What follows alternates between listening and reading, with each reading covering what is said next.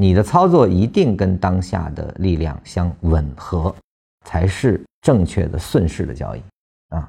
这就是为什么我们现在不在背驰里买，背驰的时候还是处于空头范围，产生一买，我们说是由背驰引发，它只是一个可以上涨的基础，它是一个必要的，但非充分条件。那么，当拐折处于多的发生状态的时候，只要多延续，我就一直跟啊，一分钟多转折，那那这个地方我可以稍微减一减啊。当它形成了一分钟回来，形成了五分钟运动的离开的时候啊，其实还是一分钟的结束，再形成多头，我继续跟啊。我这样的话用一分钟拆解，能跟住五分钟的一个生长。五分钟走完了，这个走完是什么？是一分钟出现空头，意味着整个五分钟结束。而后再来看它跟三十分钟什么关系？啊，它是否攻击到了最后一个中枢的什么位置啊？都能决定我这地方是多退还是少退一些啊。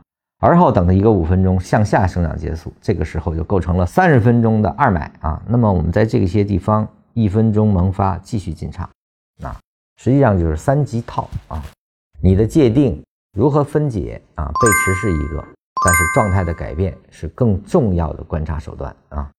你的操作才能真正的跟上市场的运动节奏啊，而不是去猜啊。所谓的猜，就是带着预测思维、带着模型思维去猜，而脱离了当下的市场表达啊，这就是属于猜了啊，就不是如法交易了。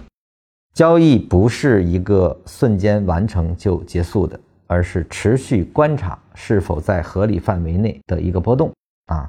是一个我希望的走势的运动模型中的运动，那我就继续持有；如果不是啊，空头萌发了就得退出，而后逐次的通过多级别联立的一种交易手法啊，我们把交易在最顺势的地方介入进去，在它延续的时候去持有啊，如此你对走势就不再恐惧。